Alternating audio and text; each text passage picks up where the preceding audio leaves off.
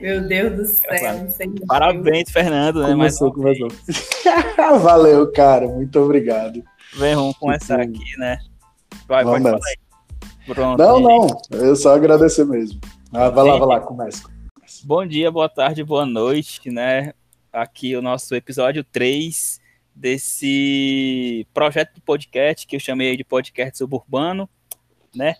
E aí, como vocês já, já ouviram o primeiro e o segundo, eu sou o Diego Preto, professor de geografia, morador de periferia e tudo mais, cria da escola pública, que fique bem, né, e especificado. E só para a gente, antes de começar, eu quero só destacar uma parada em que ontem o senhor presidente da República falou que os professores estão em casa porque querem ficar em casa porque não estão querendo fazer nada. Só tem uma coisa a falar que no isolamento social eu trabalhei mais do que nas aulas presenciais na escola pública.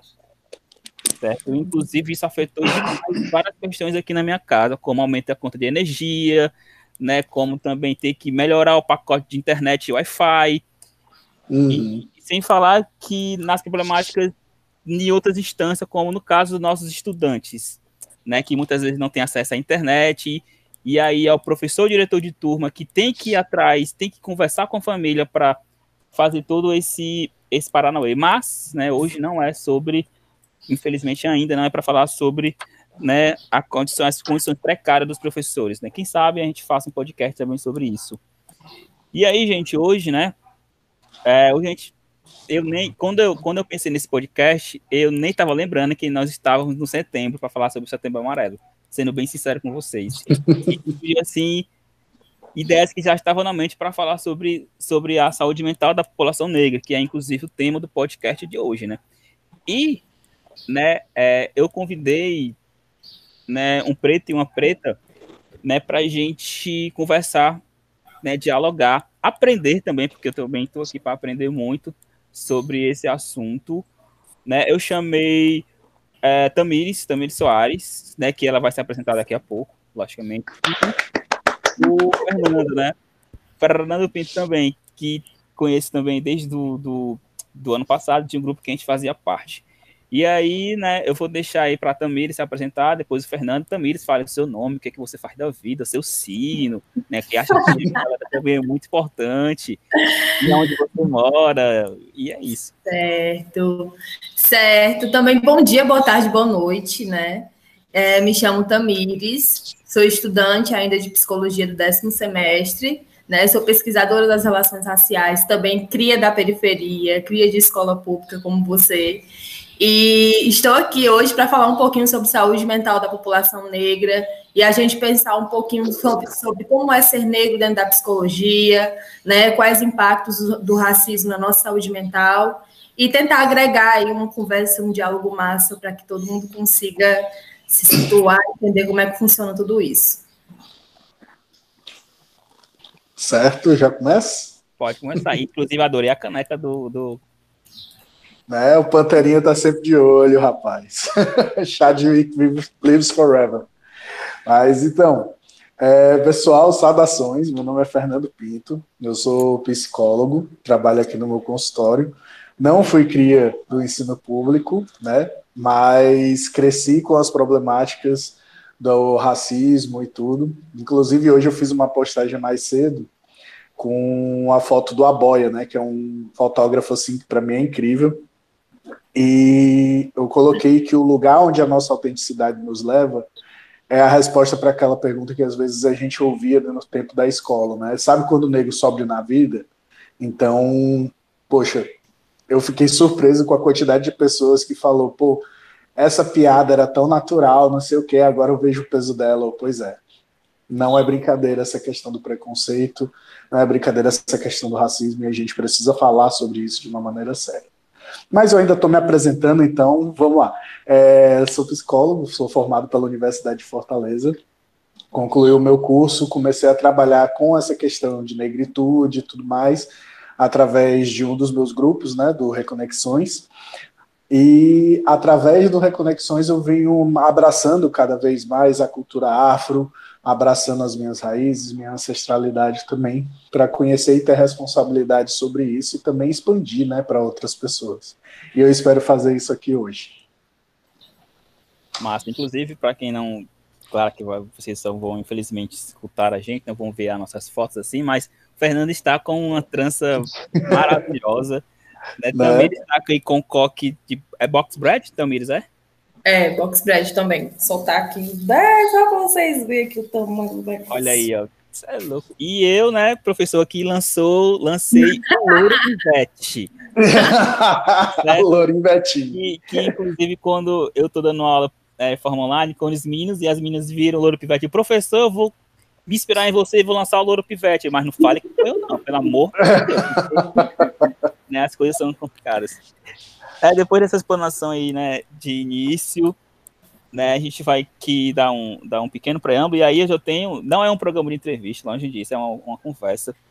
E aí eu queria perguntar uma coisa que acho que na primeira consulta, né, é, com um psicólogo, né, ele me perguntou mais ou menos isso. Eu quero perguntar para vocês, como é que está a saúde mental de vocês? Nesses seis meses né? E seis meses e pouco de distanciamento social. Como é que está? Porque a minha estava tava bugado no começo, aí eu pensei que no começo da quarentena ia ser, entre, entre muitas aspas, pessoal, de boas, porque a gente ia ficar em casa, vou poder fazer as atividades, mas caiu por água abaixo. Né? E eu queria saber como é que está a saúde mental de vocês nesses seis meses e pouquinho. Tal. Cara, então, a minha saúde mental ela passou por altos e baixos e agora ela tá nesse ritmo de loucura, né, bicho? Porque querendo ou não, é, a gente tem que falar um pouco da política, porque a política ela faz parte do nosso cenário e a gente vê as pessoas que definharam, as pessoas que começaram a passar por muita dificuldade mesmo, e também ver o mau uso né, do Bolsa Família em diferentes cenários, seja por fiscalização, seja por repasse de dinheiro assim de maneira exacerbada né, para algumas pessoas que não tiveram problemas econômicos, estavam trabalhando, estavam recebendo seus salários, mas foram atrás daquilo que é um benefício para quem precisava. Né? Então, eu vi muita dessa loucura e eu me sentia muito mal no início disso, sabe? Que, tipo, quantas pessoas eu conhecia que precisavam desses 600 reais realmente para sobreviver e quantas pessoas estavam pegando esses 600 reais, várias pessoas da casa, né, para poderem fazer uma reforma que não tinha nada a ver ou alguma outra coisa do tipo e tal. Então, para mim foi muito doloroso no começo passar por todo esse processo, por ver tanta injustiça ou corrupção aparecendo de um lado e do outro, e também a minha própria situação financeira, né? Que querendo ou não, nós da saúde fomos afetados no sentido de muda tudo para online. Aí eu já tinha algumas coisas facilitadas, né? já faço vídeos para o YouTube e tudo mais. Então eu já tinha os equipamentos, mas quem teve que comprar os equipamentos, quem não tinha um espaço para fazer as coisas, teve que se virar nos 30. Então, não apenas pelo meu sofrimento, mas também pelo sofrimento dos outros, foi um negócio muito louco meses atrás. Hoje, depois desse tempo todo, o lockdown já tendo passado, né? E todas essas coisas, eu vejo que a questão da saúde mental mesmo, ela já está começando a se organizar a esse novo normal, digamos assim. Até uma vez eu fui para terapia. Perdão, pedi uma sessão extra para minha terapeuta e eu precisava falar, porque na época tinha capotado meu carro, tinha, meu pai tinha voltado para o hospital, foi tipo absurdamente caótico. O espaço de 15 dias assim, minha vida virou de cabeça para baixo. Então, nessa época realmente é que eu parei para pensar, caramba, quantas pessoas precisavam de um suporte, precisariam de um suporte nesse momento graças a Deus eu tenho, mas quantas pessoas iriam precisar desse suporte e muitas vezes não tem, né? Então foram muitas coisas assim que passaram pela minha cabeça nesse período em relação ao sofrimento tanto meu quanto o sofrimento das pessoas ao redor, inclusive alguns clientes, né? E hoje, entre mortos e feridos, cá estamos, superando as adversidades e seguindo em frente. Olha, a minha é, foi literalmente uma montanha russa assim, de sensações, emoções, de altos e baixos. Eu acho assim que se eu não tivesse feito terapia, se eu não tivesse em terapia, eu teria literalmente surtado.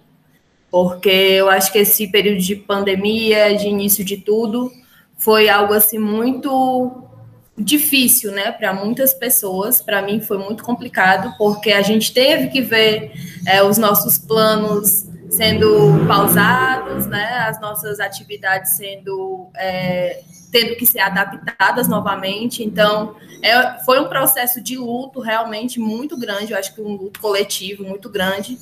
E se eu não tivesse em terapia, se eu não tivesse tendo meu suporte familiar, eu acho que teria sido muito pior. Né? Então, a minha saúde mental hoje, ela está estável. Mas nesse período de pandemia, ela subia e descia a todo momento, porque realmente estava muito complicado. Chegou um momento que eu tive que parar de olhar todas as notícias, me, me pausar, assim, me alienar um pouco a respeito do que estava acontecendo no governo, ou em qualquer outras coisas que estava acontecendo, dados de Covid, eu tentava me atualizar minimamente, mas eu não me aprofundava porque aquilo estava me fazendo muito mal, né? E eu acho que não só eu passei por isso, mas muitas outras pessoas também, porque ou a gente fazia isso, ou a gente dava uma pausa, ou a gente não ia conseguir é, caminhar, seguir em frente dentro desse, desse processo que foi tão caótico e ainda está sendo muito caótico para muita gente, né? Sim, demais. E eu estava fazendo terapia antes do, do, distanciamento, daqui a pouco posso falar. E eu tive que parar, né? Porque a UES, né, ela parou as suas atividades presenciais e aí a gente parou, eu parei, né, com a terapia que eu estava fazendo. E eu só não surtei de fato porque eu comecei a dar aula online. E aí as aulas online eram minha, é, são ainda, né, minha válvula de escape. Mesmo, hum. mesmo a gente sabendo que é totalmente diferente, né, porque você precisa ver o rosto do menino, o rosto da menina, a fisionomia da pessoa, para saber se a pessoa está entendendo o conteúdo ou não. Mas, querendo ou não, ali foi a minha válvula de escape, e inclusive ainda está sendo hoje. E aí, dentro dessas válvulas, né, a gente vai se encontrando, e também eu me desencontrei várias vezes. Me desencontrei inúmeras vezes, quando fiquei um mês de férias da escola. Eu, meu Deus, eu estou de férias da escola, o que eu vou fazer agora? Tipo, minha pesquisa estava parada da universidade, né? E é muito isso. Também a minha foi uma montanha russa cheia de altos e baixos. Acho que foi mais baixos do que altos. Mas a gente vai resistindo, né? E aí o Fernando tem, tinha mais a acrescentar. Velho, é um bagulho muito doido, né? Tipo, é, querendo ou não, essa pandemia mostrou que o nosso problema não é tempo. Esse foi, essa foi uma das coisas que bateu assim na minha cara, que eu fiquei, meu irmão, sério mesmo. Porque a gente perdeu o tempo de deslocamento, a gente perdeu um monte de coisa e a gente ainda não sabe como aproveitar o tempo. Essa foi uma das reflexões mais loucas que eu tive assim na pandemia. Vocês tiveram alguma viagem dessas? Eu tive. Fala, Tamis. E além de ter tido essa viagem, eu percebi o quanto também uma estrutura, né, saudável né, uma estrutura de governo que consiga garantir o, o meu direito a, a, me alimentar, a sobreviver, é extremamente importante, né? Porque além do, do, da questão de tempo, você precisa ter uma estabilidade financeira, né? Um, uma estabilidade emocional. E esse período de, de, de pandemia, de quarentena, é, bagunçou tudo, né? A gente viu isso, o, o escancaro né, de, de negligenciação com, com o governo frente à população que é mais pobre. A gente viu, a gente viu e está vendo como é que está sendo né, para essas pessoas terem minimamente o acesso a esse auxílio. Até hoje, é, muita gente está sobrevivendo a respeito a, a, por conta do auxílio. Eu sou uma das pessoas que que é, me inscrevi para receber o benefício, porque eu fiquei desempregada, né, nesse período. Então, é, além do tempo, a gente teve muito desgaste emocional, né?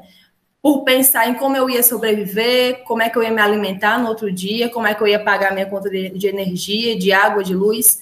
E também me senti como se eu tivesse muito tempo para pensar sobre mim, sobre as minhas questões né? E isso assusta bastante quando a gente tem muito tempo para poder olhar para si mesmo e ver que a gente às vezes é vacila o tempo inteiro e que a gente tem muita coisa para adaptar, para poder evoluir, né? Então, essa questão do tempo me deixou muito assustada, né? O Fernando falou sobre isso.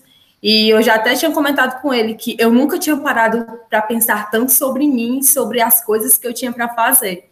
Né? Então, realmente, eu não consegui pensar né, e parar para poder conciliar e, e usufruir desse tempo de uma maneira melhor. E aí, a, a Tamires tocou no ponto antes, que é interessante, sobre a mídia, né? E como a gente, nesse período da pandemia, principalmente no começo, né, quando os casos estavam lá em cima, a gente atingiu o pico e tudo mais, e como eu também fiz o processo de não me alienar, mas eu só sabia das notícias no final do dia. Tipo, resumão de tudo, assim, para porque era todo dia na televisão, né? É, número de casos, número de casos, negligenciamento do governo, o, o presidente é promovendo aglomerações e tudo mais, você vai. Será que eu sou o único que está fazendo, tipo, o isolamento, o distanciamento, a quarentena? Parecia que eu era o único, a única pessoa da cidade que estava fazendo isso, se liga. E aí, é, dentro disso, e sem falar da, dos casos de racismo, né? Que não vou dizer que aumentaram, mas que foram cada vez mais noticiados, não só na mídia, mas principalmente nas redes sociais.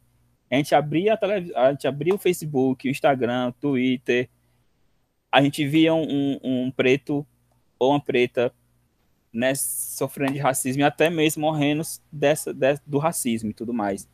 E aí eu também queria perguntar como a mídia interfere na nossa saúde mental. Eu sei que interfere, mas, tipo, qual é o grau de interferência nisso, na nossa vida?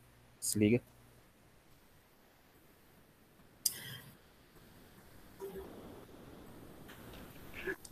Posso, tu vai. Tu já puxou o ar, eu fiquei. Hum.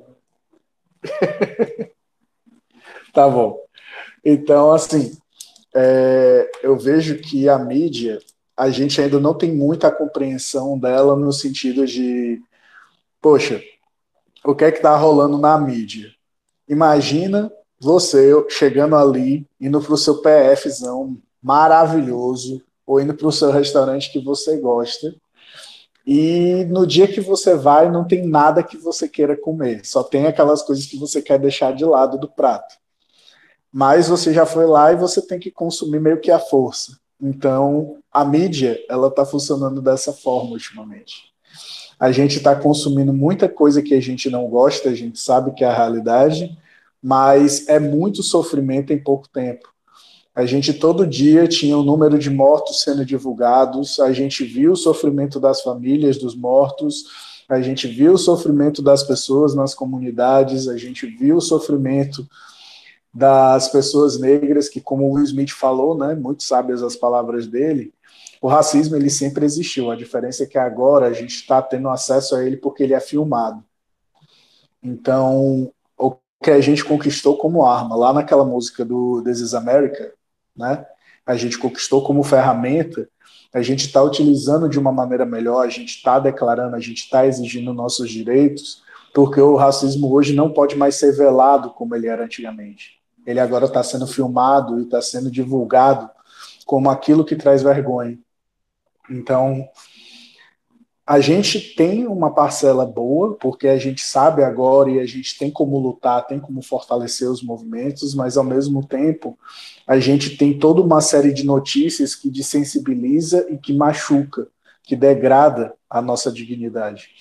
Então, é muito difícil manter o equilíbrio entre o que a mídia mostra né? O que a mídia decide mostrar e aquilo que a gente poderia consumir de uma maneira positiva.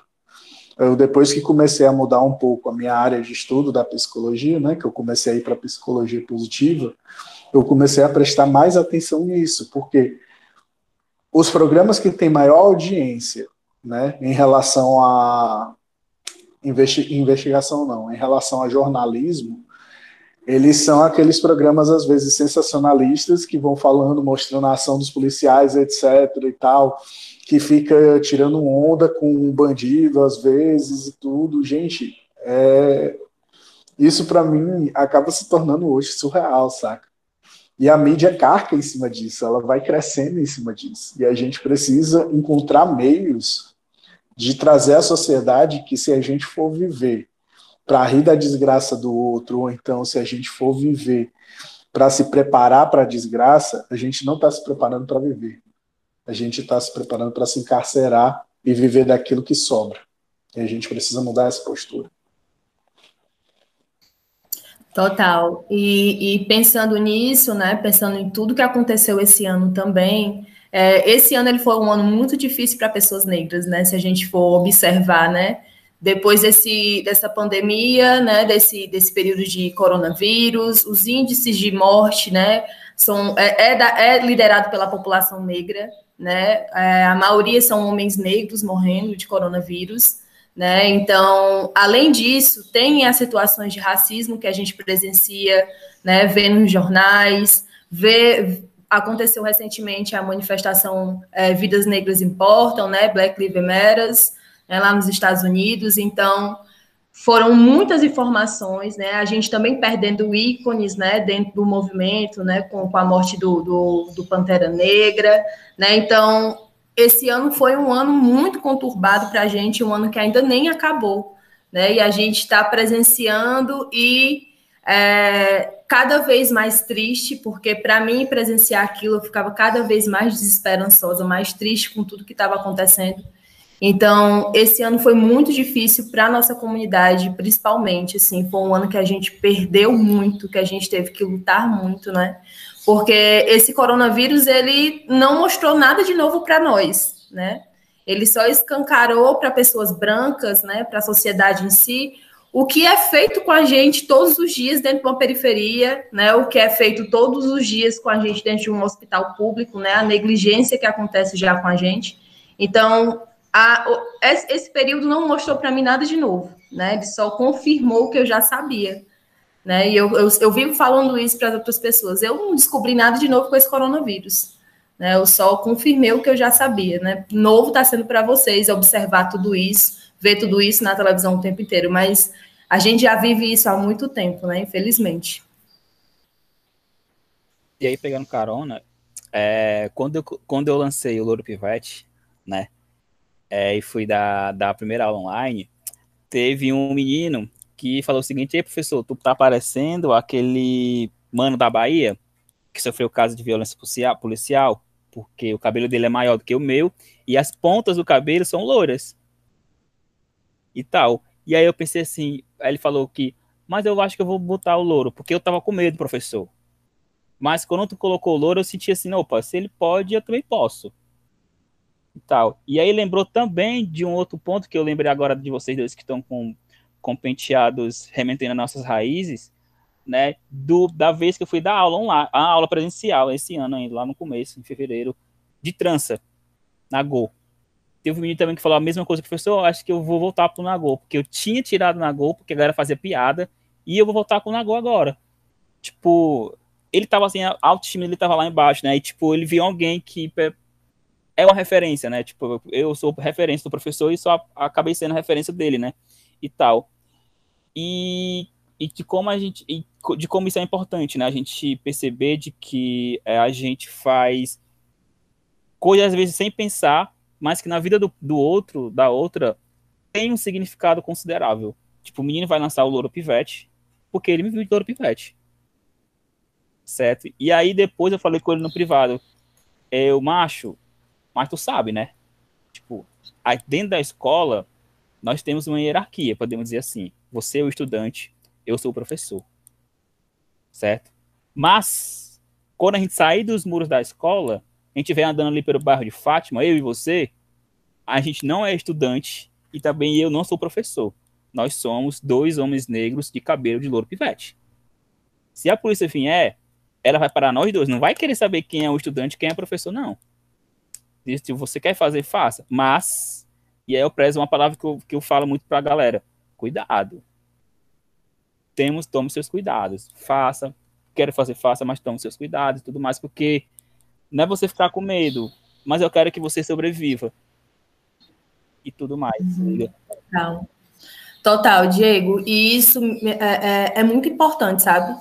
Eu acho que essa, esse lugar que você ocupa para os seus alunos é, é, extremamente importante, principalmente dentro de uma escola. Né? Eu fui estagiária de psicologia escolar e, e fui estagiária de psicologia, de psicologia escolar numa escola particular. Né? E, e o acesso a essas temáticas, essa, essa questão representativa, é, se na escola pública já tem uma falha, né, já tem uma falta, imagine numa escola particular, né? Em que tem crianças negras que são violentadas por questões de racismo, né? Porque a escola não aborda o racismo como racismo, ela aborda o racismo como bullying, né? Então, até você sofrer essa violência dentro da escola, é, ela é abafada, né? Pela escola, ela é tratada de uma maneira diferente. Então, esse lugar que você ocupa para os seus alunos lá dentro é extremamente importante e potente para eles, né? E e muito consciente também a forma que você, que você traz isso para os seus alunos também, de, de, de mostrar para eles que existe uma realidade, infelizmente, que nos oprime, né? Por, por querer se comportar ou se vestir de uma maneira diferente. A gente, enquanto, é, eu, enquanto estudante de psicologia, que coloquei tranças, né? É, dentro da psicologia em si, que é um espaço extremamente elitizado, extremamente branco, né? Eu sou vista e, e olhada dos pés à cabeça, né? Então, a forma que eu me comporto, a forma como eu me visto, ela também impacta né, no lugar que eu estou. Às vezes positivamente, às vezes negativamente, né? Então, esse lugar que a gente está ocupando, que a gente ocupa, né? É, é, hoje é extremamente importante para pessoas como nós, né? Entender, entenderem que é, elas podem estar ali também, né? E, cara, muito bom, assim, a gente pensar em todas essas possibilidades, né, que vocês falaram dessa realidade escola e rua, e é muito difícil a gente poder parar para pensar na nossa vida desse jeito, né, hoje eu tô saindo, tipo, é, eu comecei a mudar as minhas roupas, comecei a mudar tudo, agora que eu tenho condições, né, de poder fazer isso. Aí minha mãe olhou para mim, minha mãe é a pessoa negra da família, que meu pai era branco. Então, minha mãe, ela checou aí, tu tá muito Zulu hoje. Aí eu, como assim? Tu tá muito Zulu. Aí, é, tu tá muito preto. Tipo, qualquer pessoa na rua já sabe que tu é preto, mas agora tu tá parecendo, tipo, Zulu. Aí eu, isso é bom ou é ruim pra senhora, mãe? Meu filho, eu nunca pensei em ter um filho rei. Eu comecei a rir, cara, que foi muito engraçado, porque eu inicialmente estava pensando que era uma crítica, e depois ela falou que, tipo, existia, existe para ela, né, a imagem do rei Zulu. E eu, às vezes, eu acho que falta essa realeza a gente, né, como referência. A gente sai pensando nas dificuldades, mas a gente não tem a realeza que nos regeu até aqui. A nossa ancestralidade que teve grandes impérios e tudo mais, e por aí vai. Eu vejo que é importante a gente poder resgatar um pouco dessa cultura histórica, porque, querendo ou não, a gente faz parte dessa é, ancestralidade, a gente faz parte dessa árvore genealógica que parte da África. Então, sim, a gente passa pelos sofrimentos, mas também não, a gente não tem essas referências do passado para poder fortalecer a nossa imagem, para que a gente possa erguer a cabeça e encarar esses problemas de frente. Né? Então, muitas vezes, piadas que são colocadas né, dentro do contexto negro vão ser compreendidas como bullying, porque bullying é o assunto do momento. É, o preconceito e o racismo não são aceitos nas organizações, porque, querendo ou não, quando a gente vê hoje, o tribunal da internet ele já vai entrando com cancelamento nessas instituições. Mas ao mesmo tempo, tipo, essas instituições realmente combatem, né?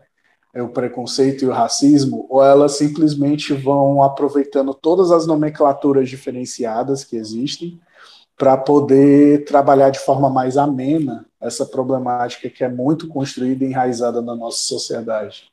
É bem difícil da gente poder emerger um assunto, um assunto não, uma discussão sobre o racismo com pessoas brancas, né?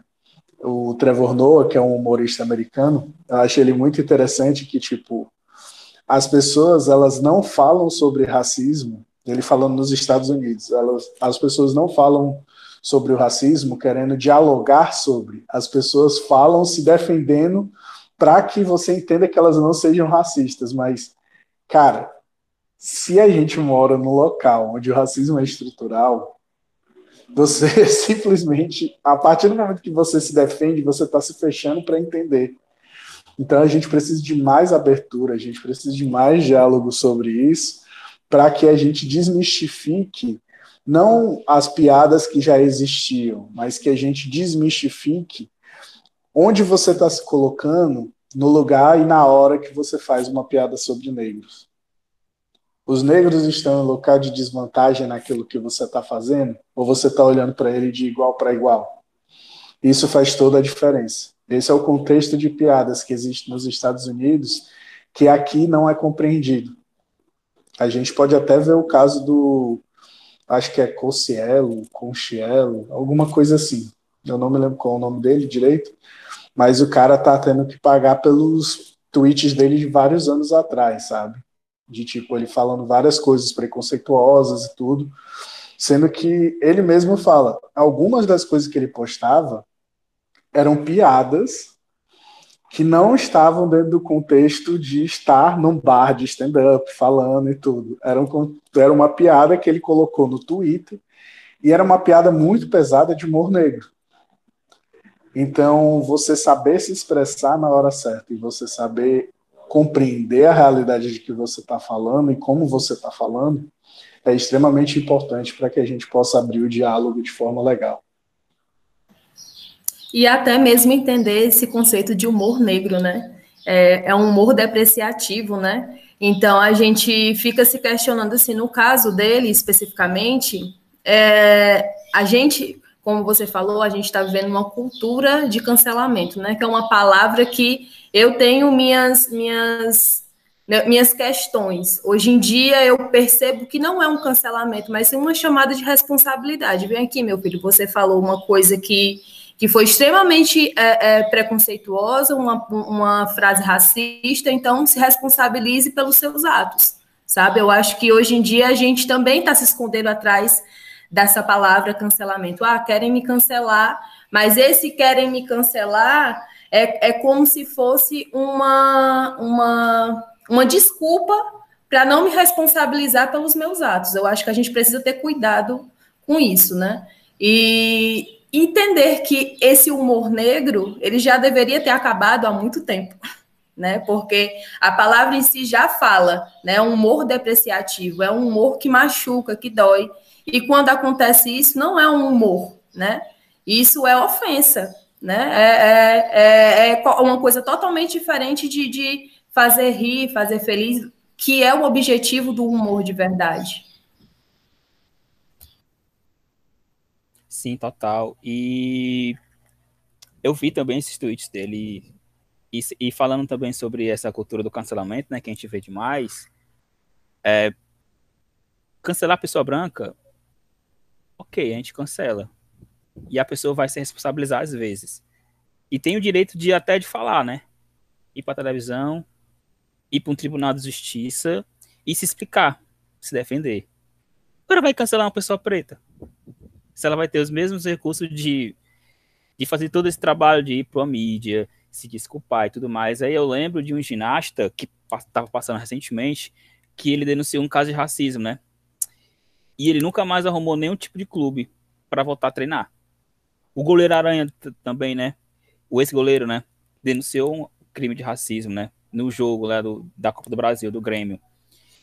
Também não voltou mais aos campos depois que ele saiu da ponte, se eu não me engano. Então, tipo, a gente tem eu vou não, vou, eu não vou dizer níveis de cancelamento, mas parece que são níveis de cancelamento. Cancelar uma pessoa preta é uma coisa, cancelar uma pessoa branca é uma coisa diferente.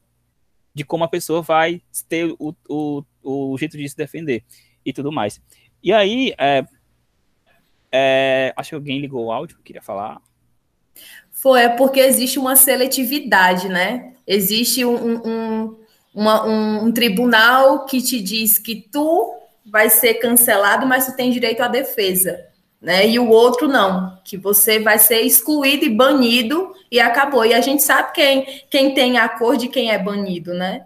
Então a gente a gente se depara nesse lugar de, de cancelamento que para mim não existe, né? Eu, eu, eu, penso muito sobre isso porque a gente teve um caso depois que aconteceu todas essas questões, Black King, Beyoncé colocando é, é, esse álbum dela audiovisual aí, novamente pela Disney, e teve muitas críticas né, de pensadores, de intelectuais falando sobre isso. É, teve uma que foi falar, abordando, dizendo que a cultura que ela estava apresentando era uma cultura de estampa de oncinha, né? E essa professora não foi cancelada, né, meus amores? Ela, inclusive, vai se apresentar na universidade lá de Bahia, né? Inclusive, ela vai estar tá lá. Isso mostra como esse cancelamento ele não existe para pessoas brancas, né? Ele nunca existiu. Então a gente fica muito nessa, nessa discussão, cancela, não cancela, não cancela, não cancela, mas na verdade as pessoas vão seguir suas vidas e pronto, acabou. Né? Eu acho que, que, que a gente precisa mudar esse conceito de cancelamento e entender que isso é uma autorresponsabilização daquele indivíduo pelo que ele está falando né? Ele, ele vai ser cobrado, porque a internet ela também não é, não é, é, é não é um deserto, não é um lugar sem dono. Tem muita gente observando o que você está fazendo, né? E você precisa tomar cuidado com o que você está falando também. Sim, só antes da palavra para o Fernando, é, inclusive teve semana passada no Roda Viva, né? Falando sobre. É, é, é são coisas, e, e, pegando essa parte aí, é, eu particularmente, tenho muito medo. Olha, eu, eu tenho muito medo de ser cancelado. Dentro, dentro é, da visibilidade que eu tenho enquanto professor. Entendeu? Porque, tipo, se eu, se eu soltar uma, uma, uma frase de o aluno ou o pai do aluno, até a gestão não, não entender, eu vou ser cancelado. E para mim arrumar outro emprego de professor, sendo negro e agora tendo um, um louro pivete, vai ser complicado muito complicado. E já é complicado numa escola pública, porque eu sou professor temporário, né? Então tem as particularidades, e quem dirá numa escola particular. E tudo mais. Então, isso também afeta aqui a, a, a minha cabeça. Gente, se eu for cancelado, eu vou acabar, tipo, eu vou ter que escolher uma outra profissão. Vou ter que mudar meu nome, é, criar um pseudônimo. Não vai ser mais Diego Costa, agora vai ser, é, sei lá, Lima. É, porque a gente sabe que, que o peso é muito maior para a gente, né? O peso que é colocado em cima da gente é muito, é muito maior e é muito mais cobrada, existe uma cobrança muito maior para a gente, né? E, cara, é muito irado vocês estarem falando isso, porque enquanto vocês falavam, sempre sou muito ligado às coisas de cinema. E tem duas séries que falam sobre isso, né? A cultura do cancelamento. Uma é Black Mirror, que tem um episódio específico, eu não lembro o nome do episódio, mas todo mundo que fala alguma coisa que a internet julga que aquela pessoa está sendo imoral ou algo do tipo, aí as abelhas vão lá e executam a pessoa. Isso ilustra muito a cultura do cancelamento, né? A gente viu Carlinhos Maia, viu várias outras pessoas assim que fazem sucesso e que tiveram que fechar o seu Instagram ou então fechar suas redes sociais por um tempo para depois voltar meio que magicamente do nada, né, entre aspas. E a outra série que fala sobre isso é Ballers, porque eu vi uma série que essa série é muito corajosa, intrépida, que ela pegou o movimento do Black Lives Matter quando estava começando e foi quando eu esqueci o nome do jogador. Ele se ajoelhou e a NFL queria punir o jogador e toda a liga de futebol americano se juntou ao cara. Então, uma coisa que eu acredito que a gente precisa fazer, tanto nesse caso desse jovem que era do atleti atletismo, não, era. Eu esqueci, Diego. Tu falou, mas eu me esqueci. Mas, enfim, o jovem que tu citou, e o goleiro, eles precisam que a comunidade apoie eles. O ginasta. E a comunidade, o ginasta, pronto. Eles precisam que a comunidade apoie eles. E esse é um momento que a gente precisa reconhecer a nossa voz. A gente precisa saber que a nossa voz vale e a gente precisa, para além disso, fazer que a nossa voz seja escutada. Então, quando a gente vê o Black Lives Matter crescendo do jeito que ele está crescendo, quando a gente vê os diversos movimentos negros agora estarem aparecendo, tipo Site Negre, Afropsique, todos esses movimentos que estão aparecendo, a gente precisa dar voz a essa galera, por quê? Porque sem a voz deles, né, a gente não tem como fazer a nossa voz ecoar também. Então a gente precisa ter a noção de como é importante o crescimento e como é importante a disseminação dessas coisas. Para que a gente possa, poxa, eu preciso de ajuda, a gente sabe onde ir encontrar essa ajuda. Poxa, eu preciso de apoio, a gente sabe ir, chegar até onde precisa esse apoio. E quando a gente tiver fraqueza, a gente poder falar também, que é para a gente poder ser ajudado no meio disso. Né?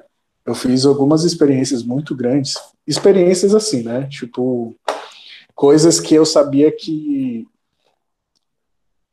marketing, dentro do marketing seriam viáveis, mas dentro desse tempo de pandemia, eu me afastei das redes sociais, cheguei para a galera, pedi desculpa, falei que estava passando por um momento difícil. E, cara, foi muito legal a como as pessoas reagiram àquilo dali, sabe? Tipo, Muitas pessoas chegaram para falar comigo, ei, brother, melhora pro teu pai, ou então, pô, meus pêsames pelo falecimento do teu pai, que eu perdi o papai na pandemia. E foi muito louco, assim, todo esse processo de, tipo, me sensibilizar comigo mesmo, ao ponto de eu poder chegar para os outros e dizer, olha, isso daqui é o que tem hoje. Saca, galera? Então, me desculpa, não dá para melhorar, mas em breve vai melhorar de novo. A gente precisa ter essa consciência de sair daquela que, pô, eu sou preto, nada vai me abalar. Não, muita coisa abala a gente. Então, a gente tem que considerar isso que abala a gente, poder juntar mais pessoas, falar sobre isso e crescer juntos. Eu acredito nisso. Isso, esse é um ponto em que é, eu converso, eu converso ainda muito com algumas pessoas negras sobre o aguentar da gente. Porque parece que a gente pode sofrer tudo. Pode sofrer tudo. Tudo, todo tipo de sofrimento a gente vai conseguir superar. E a gente vai aguentar. E a gente em nenhum momento vai ter aquele é, momento de fraqueza. Acabou de passar uma moto, né? E, inclusive, muito é, é, enraizado dentro é, de como o processo de, de escravidão né, aconteceu aqui no Brasil da gente aguentar tudo. Então, é, também é, é uma coisa a se pensar, porque, tipo, eu sou diretor de turma, né? De duas turmas, ou seja, eu ganhei 80 crianças, pré-adolescentes, né? De diversos, diversas classes sociais e tudo mais. E parece que teve um menino que tem alguns estudantes que falaram, professor, o senhor, tipo, escuta tudo da gente, mas, tipo, é, o outro, a outra não fazia desse jeito, parece que você aguenta mais as coisas. Aí eu fiquei pensando assim: eu aguento mais não. É, eu choro também, às vezes, em casa, quando eu escuto uma história triste de um estudante, de uma estudante. Se liga. E é muito isso. Aí, sei lá, se você tiver. Queria falar sobre, né? Eu tava, tava com isso na mente de como a gente é adoecedor pra gente sempre aguentar as coisas. A gente nem nem sempre tem aquele ponto aí. Hoje eu não tô afim de conversar porque eu tô mal. Então, mas você tá mal, Fernando, você, você também, você, Diego, não pode. E tal. Sim, sim. Sim, isso que tu falou agora é, me remeteu muito ao processo de banzo, né? não sei se vocês conhecem né, o que é o banzo. O banzo, ele é um estado de melancolia né, que os escravos, os escravizados, eles eram acometidos naquela época da, da do período escravocrata, né? Então, o banzo, é, hoje em dia, ele, a gente, eu observo ele como uma depressão, né? O banzo, na época deles, é, era uma saudade, uma nostalgia muito grande, né? é, da casa deles, né, dos negros que estavam aqui em diáspora, quando eles eram trazidos para cá, eles não conseguiam né, suportar toda essa opressão, todo esse maltrato que eles eram condicionados aqui dentro. E eles usavam essa, é, é, esse, esse estado de banzo, né, o estado de banzo, eles comiam a terra, né, eles comiam terra para poder morrer. Né? Alguns morriam de tristeza, né? Alguns eram colocados máscaras de ferro na, no rosto para que não comessem terra para não morrer. Né? Então, esse estado de banzo, para mim, ele não passou. A gente, tá, a gente atualizou esse estado de banzo atualmente, né? Então, as opressões, elas são diferentes. Hoje em dia, esse, esse processo de aguentar tudo, esse lugar que colocam a gente de, de suportar tudo e aguentar tudo e todos, é um processo de, de desumanização que vem desde lá atrás. Né? É um processo que é colocado a gente em que a gente é, é, é, é como se fosse um objeto, né? Só uma esponja que vai suportando, vai é, enchendo, mas que a gente também não consegue se expressar, né? Porque a gente está num processo aqui no Brasil, eu acho muito interessante, porque a gente vive um fenômeno, né? Que a gente é o país com maiores negros fora, com mais negros fora da África, né? Mas a gente não nasce negro aqui no Brasil, a gente, a gente se descobre negro, né? A gente está num processo de identificação tardia.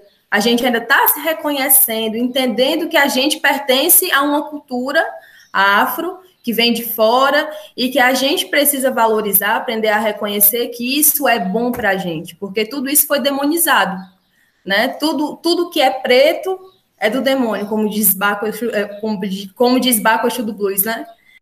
É, e é muito louco isso, né? Porque enquanto, vocês, enquanto, enquanto homens negros, se colocam nesse lugar, sou forte. É o provedor, é o homem já carrega toda uma questão de raça, de masculinidade, de tudo. E a mulher negra, ela, ela é essa mulher também que cuida de todos, né? Porque se a gente for pensar na pirâmide, né, social, né, é, o homem branco a mulher branca, o homem negro e a mulher negra, né? Então essa mulher negra ela também está colocada nessa pirâmide na qual ela está cuidando de tudo de todos. Para a mulher negra avançar, ela precisa conhecer o homem negro, a mulher branca e o homem branco, né? Então a gente está nesse nesse lugar ainda de descoberta ainda de si mesmo, de autoconhecimento. Porque se eu não me conheço, né? Eu, eu sou eu vivo alienado de mim mesmo, né? eu, eu não reconheço o meu valor, eu vivo num processo de auto-ódio constante por tudo que, é, que, que eu vejo na televisão, por tudo que eu presencio, os estereótipos que são colocados ali para mim. Então, eu fui ensinado desde cedo que eu não pertenço àquele espaço. Né? A gente vive no estado de não pertencimento. Parece que a gente está numa eterna batalha em conseguir se integrar aqui nesse país, né? Então, por isso que eu consigo, por isso que eu entendo o banzo como algo atualizado para o que é hoje. A gente nunca saiu desse estado de banzo, né? A gente só atualizou as opressões. Hoje em dia, a gente é oprimido e escravizado de outras maneiras.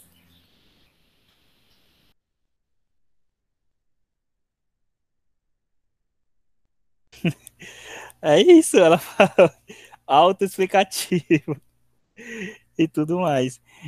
E é, e é foda. E a gente tocou nesse ponto aí, bastante interessante, que, e aí eu queria, é, já vai dar quase uma hora de conversa, né, e passou rápido. E bom, e aí dando só um parêntese, é, para lembrar o pessoal que está escutando a gente, gente, racismo reverso não existe, viu? Vacinas funcionam e a Terra, ela não é plana. Novidade para vocês que estão escutando, a Terra não é plana, certo? Por favor, né, não vão decepcionar o professor de geografia e tal. E aí, é, passando aqui pro é, mais para frente, é, isso já é um fato, o racismo nos adoece. Que isso é um fato verídico, consumado e tudo mais. Quem discordar disso tá viajando na maionese, em outro plano astral e tal. E aí, é, eu queria perguntar para vocês, é, me perguntaram também a mesma pergunta, qual é o papel da geografia no racismo, na luta contra o racismo? E aí eu quero perguntar para vocês, Tamires como mulher negra, Fernando como homem negro, qual é o papel da psicologia na luta contra o racismo? Tal. Cara, eu parto muito da premissa de que no consultório a gente descobre valores. Né? Então, acho que a primeira coisa que a gente precisa utilizar né, como estratégia de afrontamento ao racismo dentro da clínica é resgatar os valores da negritude e resgatar os valores da pessoa negra. Porque eu lembro muito bem que uma das atividades de grupo foi muito engraçada, que era muito era uma multiplicidade muito grande de pessoas. E teve um dos jovens que chegou assim, ó, eu descobri que eu sou preta há duas semanas, porque um policial me bateu e me tirou da moto. Eu, como assim? Então, foi uma realidade que me chocou, porque era completamente à parte de tudo aquilo que a gente tinha visto no grupo. Então, foi bem legal porque a gente foi criando um ciclo de valor, a gente foi encontrando o valor de cada um, pensando cada um no seu valor, e a gente foi começando a ver, poxa, como é diferente quando a gente tem esse olhar de reconhecer os nossos valores, reconhecer aquilo que a gente tem a oferecer e poder oferecer isso para as pessoas, né?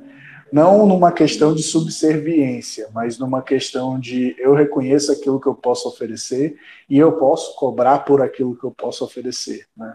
A gente ter essa consciência, a gente levar esse valor, a gente levar o nosso padrão de excelência, entre outras coisas, que eu trabalho muito dentro da clínica, é extremamente importante para o retorno da dignidade da pessoa.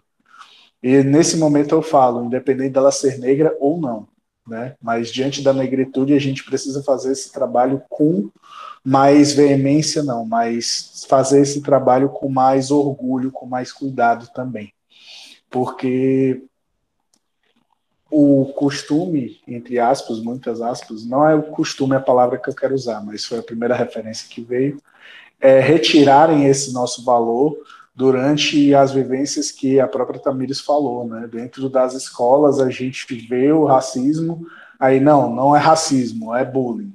E bullying a gente vai gerar uma punição para aquela pessoa, mas você vai ser desvalorizado porque você é preto, digamos assim. Então, quando a gente sofre todas essas coisas, a gente vai atribuindo coisas à nossa cor que não são verdade, que são falácias são coisas que são extremamente prejudiciais, mas que não condizem à realidade de quem nós somos. E a gente poder, depois de muitos anos, trabalhar essas questões de tipo, olha, você é preto e você pode, você é preto e você pode ter escolhas, você é preto e você pode crescer, você é preto e você se desenvolve todo dia, é uma coisa que nem sempre é tão simples assim de ser trabalhada. E a gente, como profissionais, pode facilitar e deve até facilitar isso sempre que possível, creio eu. E também queria deixar registrado aqui uma crítica à psicologia, por favor. Quem estiver escutando que foi estudante ou que for psicólogo. A psicologia ela é uma profissão branca certo? É uma profissão estruturada também por, por intelectuais brancos, né? Então, eu, enquanto estudante, eu tenho extremamente dificuldade em conseguir ser contemplada dentro do meu curso. Né? É, eu falei sobre esse processo de identificação aqui para vocês, de reconhecimento de ser negro, e eu também me reconheci negra muito tarde, né? Me reconheci negra e me aceitei enquanto mulher negra depois de adulta, né? E perceber isso dentro desse processo e observar isso também, essa falta, essa falha dentro da psicologia do curso e da profissão que eu escolhi fazer, foi extremamente assustador, né? Porque a gente não tem referenciais negros dentro da psicologia, não tem é, livros, não existem pessoas para a gente conseguir se inspirar, se olhar e conseguir se enxergar e entender que aquilo ali também é para mim. A gente não consegue trabalhar a subjetividade da pessoa negra da maneira como a gente deveria. Né? A gente usa muito o, o, a palavra biopsicossocial, mas a gente falha quando se trata da população negra. Né? Então, é, é um serviço que tem um difícil acesso, né? Você, pessoas negras, é, têm dificuldade para poder acessar o serviço de psicologia, porque é um serviço que ele chega a ser caro para algumas pessoas, né? Então não, não cabe dentro da realidade de alguns. E eu fiz isso e trouxe isso para dentro da minha profissão justamente para conseguir acessibilizar esse espaço e trazer cada vez mais pessoas para dentro desse serviço também, sabe? A psicologia ainda falha muito, né? É, quando você me convidou, tu até falou que era para a gente pensar também, falar também sobre como é ser negro dentro da psicologia. É extremamente difícil ser negro dentro da psicologia. Inclusive, é, é, me lembrou muito uma situação que eu estou vivendo agora, né, numa disciplina agora, recentemente, que a gente deveria pensar em temáticas, né, para poder apresentar para o público. E eu sugeri trabalhar com a saúde mental da população negra e perguntei se alguém queria fazer isso comigo. Ninguém quis, né? Então esse assunto ele não chega. E é absurdo, né, estudantes de psicologia e a psicologia em si não abordar essa temática dentro da, da, da faculdade, dentro da grade curricular, porque essas pessoas são as que mais vão nos procurar, né? São essas pessoas que a gente vai atender. É como se a gente vivesse num mundo fantasioso da, do País das Maravilhas, em que a gente achasse que na hora que fosse se formar, fosse montar um consultório na aldeota e eu fosse atender só gente rica né? E na verdade não é, né? A gente vai primeiro para um CAPS, né? Que a gente vai atender periferia, que lá tem pessoas negras, né? A gente vai atender em algum serviço público e são essas pessoas que vão nos acessar. E aí, o que que a gente vai fazer? Né, porque essas pessoas estão atravessadas por questões raciais. E a gente, quanto profissional e futuro profissional, a gente precisa se ligar nisso. Né? A, a psicologia ela falha muito sobre isso. Acho que é por isso que tá, surgiu na década de 60 ou 70 é, a psicologia preta, né, que é uma psicologia que eu estudo, que eu, eu pesquiso e estou tentando cada vez mais me apropriar para poder conseguir acessibilizar esse serviço para outras pessoas também. Então, quem é estudante, quem é psicólogo, por favor, vamos se atentar com as questões raciais. Né? A gente falar de racismo dentro da psicologia é extremamente importante e necessário. Olha aí, nós já temos aqui é, duas referências, pessoal da psicologia. Fernando e Tamires. Né? Cuida, cuida, cuida. Quem quiser depois eu posso até passar o Instagram da galera e tal. Gente, é, eu queria encerrar aqui, infelizmente, né? Já, já vai dar. Já, já deu uma hora né, de, de, de, podcast. Como o tempo passa rápido, né? Com um assunto em que a gente gosta de falar e um assunto relativamente leve dadas as proporções que a gente está abordando aqui para a galera. E aí eu quero terminar com uma, uma mensagem em que um texto que eu escrevi, acho que eu, eu inclusive já até mandei para o Fernando, o Fernando já me deu retorno ano passado, que a gente costuma tratar essas referências, falar de referências, Beyoncé, Emicida, é, Will Smith, né? É o Michael B. Jordan, que tentaram cancelar ele também esses dias, é, Tim Maia, mais recente, o Jonga, BK, Bakushu do Blues. E aí a gente esquece de, de falar também que nós temos referências perto. Tamires e Fernando. Se liga, que são.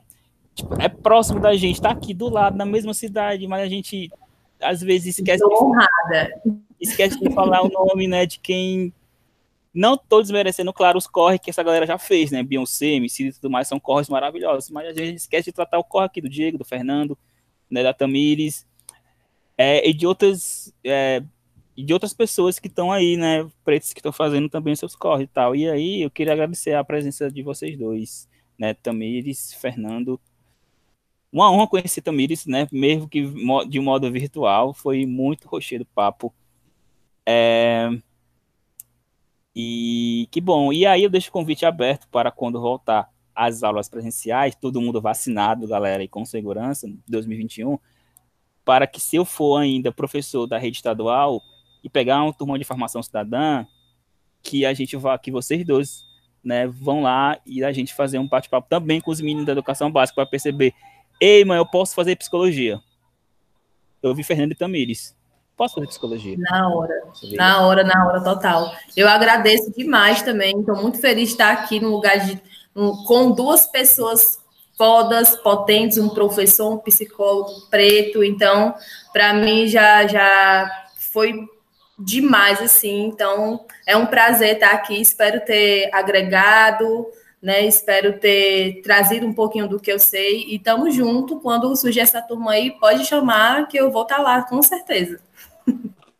E meu irmão tem que agradecer também, que, poxa, é muito legal estar tá trabalhando né, com pessoas como vocês, tipo, a Tamires, psicóloga em formação, você, tipo, geógrafo, professor e preto, o inventor do cabelinho Betim. então, cara, eu tenho que agradecer muito a vocês e, tipo, quem quiser falar comigo, Tamires, posso falar do Afropsique também? É a Tamirex, arroba Tamirex, e com dois X, arroba Afropsique, também, ela está disponível por lá. Eu estou disponível através do arroba FernandoPNT no Instagram e no YouTube, www.youtube.com barra por mais simples que seja. Então, qualquer coisa, se vocês quiserem tirar alguma dúvida ou sugerir algum tema, é só aparecer por lá que estamos disponíveis. Valeu, galera. Muito obrigado, Diego, pelo espaço e pelo prazer de falar sobre negritude com vocês. Só uma dica: é, a gente estava falando sobre referências negras e uma das referências que eu respeito muito, que é um cara que me faz pensar muito mesmo na vida, ele é um humorista e é um cara chamado Dave Chappelle. O cara é absurdamente incrível e ele tem vários especiais no Netflix. Eu super indico o Equanimidade. É o segundo ou terceiro especial dele do Netflix. Assistam porque vale a pena. Ele fala sobre negritude de uma maneira incrível e além de falar de uma maneira incrível sobre negritude, ele sabe colocar muito bem as piadas dele. Então, divirtam-se. Obrigado a participação, Neta Mires, Fernando. É, quando o podcast estiver no ar, eu aviso, logicamente, né? E vai estar disponível em todas as redes sociais, então vai ser bem roxido também encontrar vocês. Galera, é isso. Chegamos aqui ao final, porém ainda vai ter continuação, vocês em casa aí, sobre esse tema maravilhoso. E muito obrigado por, por escutarem até agora. Quem escutou aí, fala eu. Tchau, tchau, galera. Até a próxima. E a próxima vai ser com o cara aí que faz rock pro Fortal City, o tal de Matheus. Valeu, valeu, Fernando. Valeu, Tamires.